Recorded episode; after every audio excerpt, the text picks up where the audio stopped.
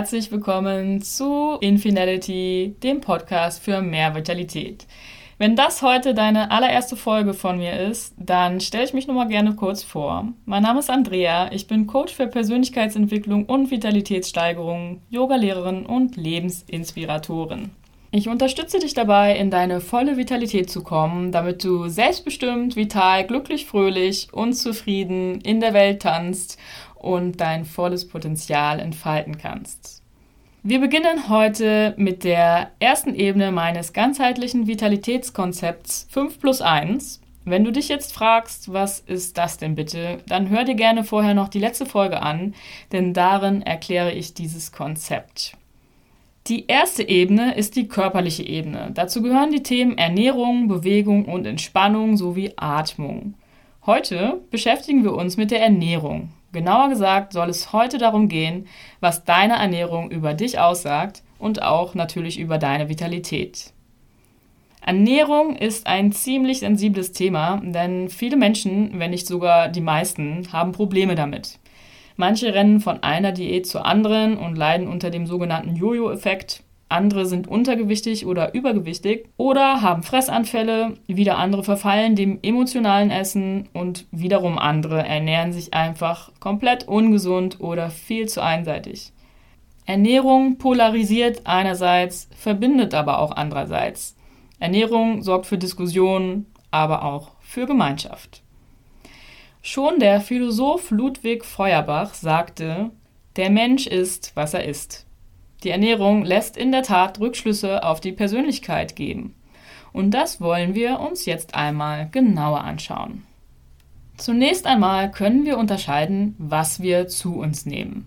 Es gibt ja mittlerweile eine Vielzahl verschiedener Ernährungskonzepte. Paleo, die sogenannte Steinzeiternährung, vegetarisch, flexitarisch, vegan, rohvegan, ayurvedisch, Fünf-Elemente-Ernährung, ketogen, Low Carb, High Carb, eiweißbasiert, fettbasiert, pflanzenbasiert, früchtebasiert, vollwertig, bio, Trennkost, laktosefrei, glutenfrei, zuckerfrei, halal, koscher und so weiter.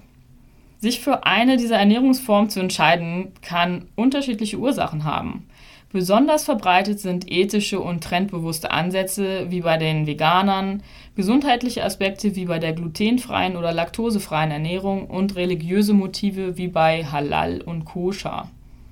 Bei manchen geht es aber auch ganz einfach um Selbstinszenierung, gerade heutzutage auf Social Media, als Statussymbol und als Ausdruck der Zugehörigkeit zu einer bestimmten Gruppe bzw. Szene.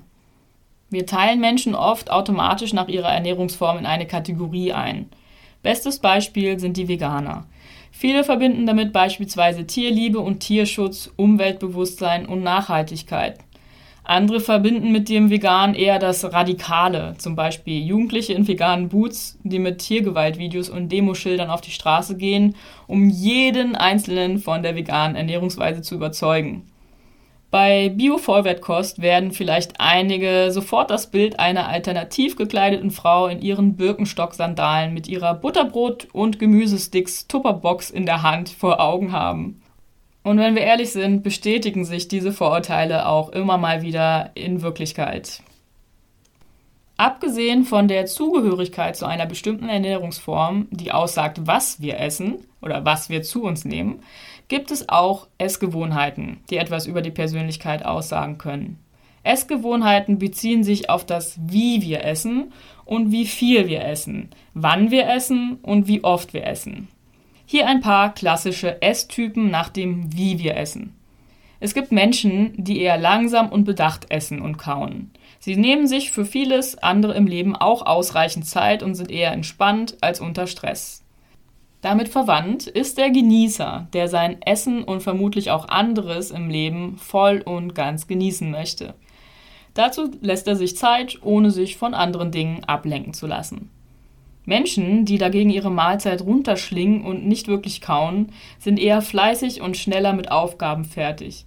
Jedoch neigen Schnellesser oft dazu, zu wenig auf sich selbst acht zu geben und ihre Bedürfnisse gar nicht erst wahrzunehmen. Schnellesser sind allerdings auch ein Produkt unserer Zeit, in der man versucht, möglichst viel in möglichst kurzer Zeit zu erreichen. Der Übergang vom Schnellesser zum Multitasker ist da also nicht weit. Dieser ist, während der E-Mails auf dem Handy checkt oder Zeitung liest oder nebenbei noch Fernsehen sieht oder Radio laufen lässt oder oder oder, also möglichst viel auch in kurzer Zeit gleichzeitig macht. Dann gibt es noch den ordentlichen, der immer darauf achtet, dass alles picobello ordentlich auf dem Teller angerichtet ist. Da liegen die Kartoffeln wohl separiert neben dem Gemüse. Die Paprika darf die Zucchini nicht berühren. Selbst die Soße hat ihr eigenes Tellerquadrat.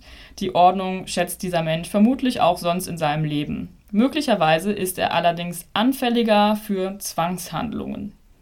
Verwandt mit dem ordentlichen ist der Isolierer. Dieser isst seine Lebensmittel grundsätzlich nie zusammen, sondern immer nacheinander.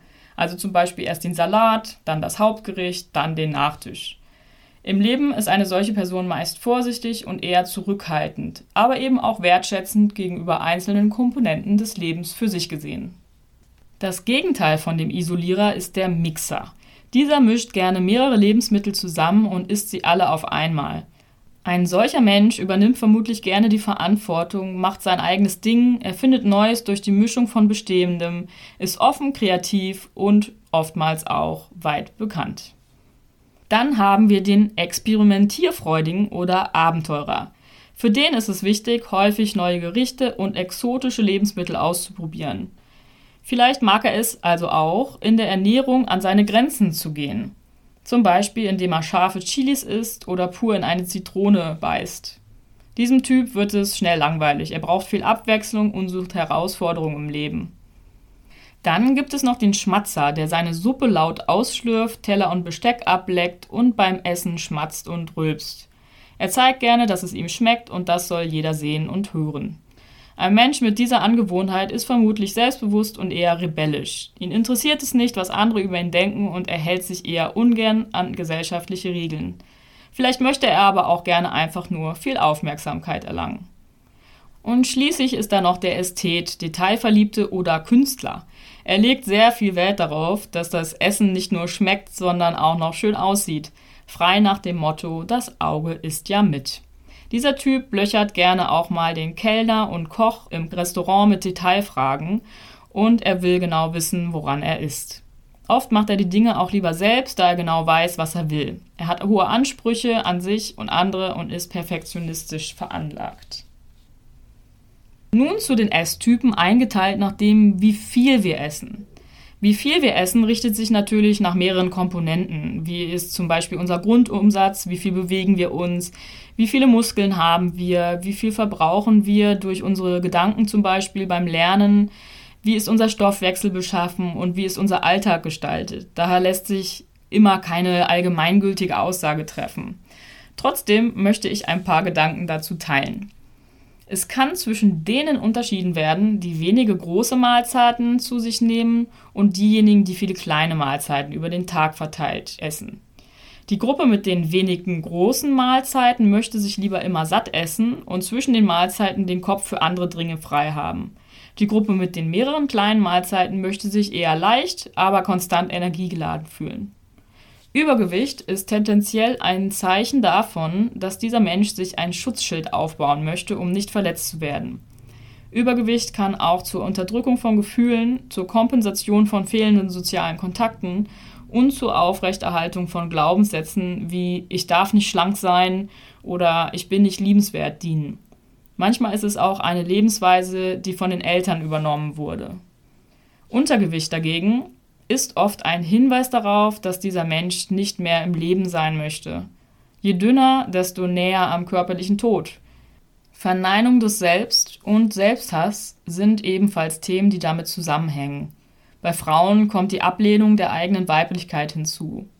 Andererseits möchte jemand, der untergewichtet ist, vielleicht auch gerade damit auffallen und Aufmerksamkeit und Fürsorge erhalten. Ja, nun haben wir gesehen, was das Wie und das Wie viel über uns aussagen kann. Auch das Wann und wie oft wir essen sagt etwas über unsere Persönlichkeit aus.